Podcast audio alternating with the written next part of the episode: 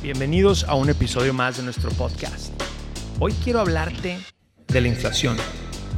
Quiero deshilar esto de la inflación y entender muy bien qué significa para nosotros los inversionistas, cómo nos afecta, cómo nos puede ayudar. Pero también te quiero dar ejemplos concretos de lo que he visto y que he escuchado.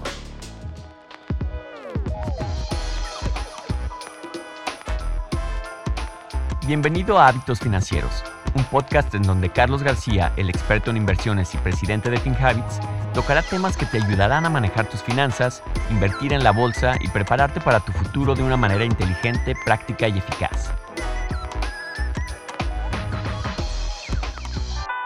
¿Sabías tú que si vas al supermercado y quieres ir a comprar pollo, te conviene más comprar el pollo entero? ¿Sí? La libra del pollo entero está a un dólar 56 en promedio, pero ese obviamente es un precio muy alto, es 46% más caro de lo que costaba hace un año. Pero si tú estás acostumbrado a ir a comprar pollo y lo compras con en pechuga sin hueso, el precio de este pollo está 73% más alto que hace un año. Entonces, cosas así son importantes, entender cómo te conviene más combatir esta inflación, en este caso al comprar el pollo entero y utilizar todas las partes. Pero bueno, volvamos al número. Eh, hace unos días el gobierno de Estados Unidos anunció que la inflación está al 9.1%. Quiere decir que desde hace un año a hoy o a finales de junio, eh, la inflación ha subido el 9.1. Pero este número de la inflación contiene muchas piezas. Y ahí contiene el precio de servicios, el precio de materia prima, el precio de energía, como la gasolina. Eh, y hay muchas cosas que están incluidas, la renta. Entonces, vamos a entender bien qué significa esto de que la inflación está al 9.1%. Bueno, primero que nada, un contribuyente que ha tenido mucho impacto en el número de inflacionario ha sido la energía. Desde que tuvimos la pandemia y ahora con la guerra entre Rusia y Ucrania, hemos visto que el precio de la energía, el precio de la gasolina o el gas natural se han disparado y esto ha causado pues que la inflación se vea más alta. Pero volviendo al número del 9.1%, algo que mucha gente no se dio cuenta es que sí, sí, este número está muy alto. El 9.1 es el número más alto que hemos vivido en los últimos 40 años.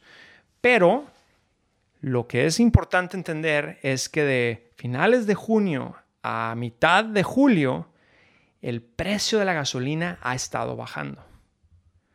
Entonces, entre todas estas noticias hay algo muy importante para nosotros que tenemos que entender que si el precio de la gasolina, si el precio de la energía ha estado bajando, ¿qué significa para el futuro? ¿Qué significa ahora que veamos el número de julio o el número de agosto? Pues es muy probable que vamos a empezar a ver que esta inflación se va a empezar a moderar. ¿Por qué? Pues porque muchos de los productos y servicios dependen del precio de la gasolina. La materia prima, las fábricas, pues dependen de la energía, dependen de la gasolina, dependen del petróleo. Y si este número ya empezó a bajar en julio, pues es probable que el resto de los productos y servicios también empiecen a bajar. Eso también es bueno porque ahora que estamos en el verano y que a lo mejor estamos manejando, pues hemos visto que el precio de la gasolina se ha disminuido un poco. Eh, no estoy diciendo que está a números al precio que estaba en el 2019, sino que sigue estando alto, pero no está tan alto como estaba hace un mes y medio. Entonces es importante entender que esto de que la energía, el precio de la energía ha estado bajando, quizá es una buena señal eh, para el futuro eh, de la inflación. Ahora, quiero hablarte de otra cosa que también está sucediendo. En, el mundo de las monedas hemos visto que el tipo de cambio eh, con el dólar, el, dólar se sigue fortaleciendo. Y esto quiere decir que el dólar ahora es una de las monedas más fuertes en el mercado, sino que la más fuerte. Hemos visto, por ejemplo, que entre dólar y el euro, ahora están casi a uno a uno. No se ha visto esto en muchísimo tiempo. Quiere decir, por ejemplo, que si tú ahora ganas en dólares y te vas de vacaciones a España o te vas de vacaciones a Francia y lo vas a comprar todo con euros, pues tu dinero vale más.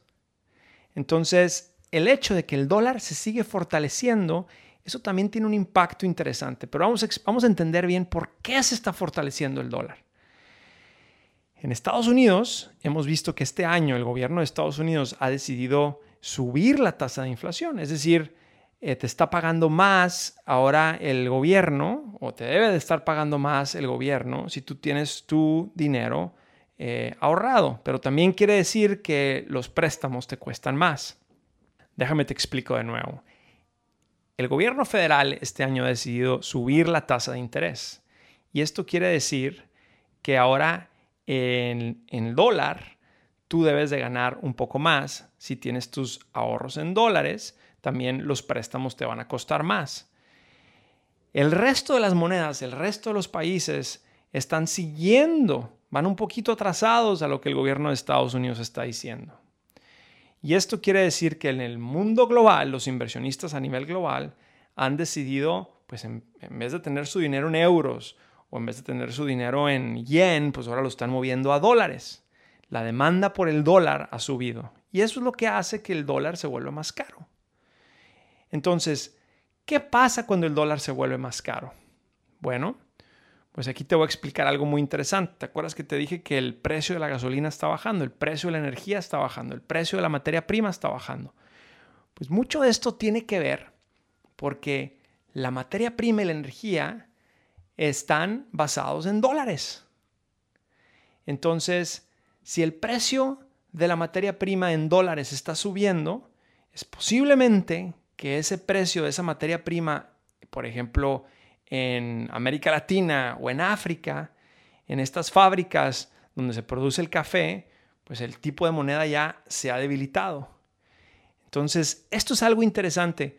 Em, cuando el precio del dólar empieza a subir, generalmente el precio de la materia prima o de la energía tiende a bajar. O sea que hay una correlación invertida. Hemos estado viviendo en el 2022 con una inflación muy alta, pero también estamos viendo que hay señales buenas dentro de la inflación. Es posible que de aquí en adelante la inflación va a empezar a bajar, ya que el precio de la energía está bajando. Entonces, mucho ojo con el pollo en los supermercados y también ten cuidado y fíjate muy bien cómo el precio de la energía te puede impactar en tus inversiones. Este podcast es para efectos educativos y no constituye una solicitud o recomendación para comprar o vender activos. El servicio de asesoramiento de inversiones es ofrecido exclusivamente a los clientes a través de la app o el servicio online. Todas las inversiones implican riesgo y pueden resultar en la pérdida de capital. El rendimiento pasado no es garantía de resultados o rendimientos futuros. Hábitos Financieros es una producción de FinHabits Inc., producido por Giovanni Escalera y editado por Julián Name. La supervisión de este podcast es de Adal Gutiérrez.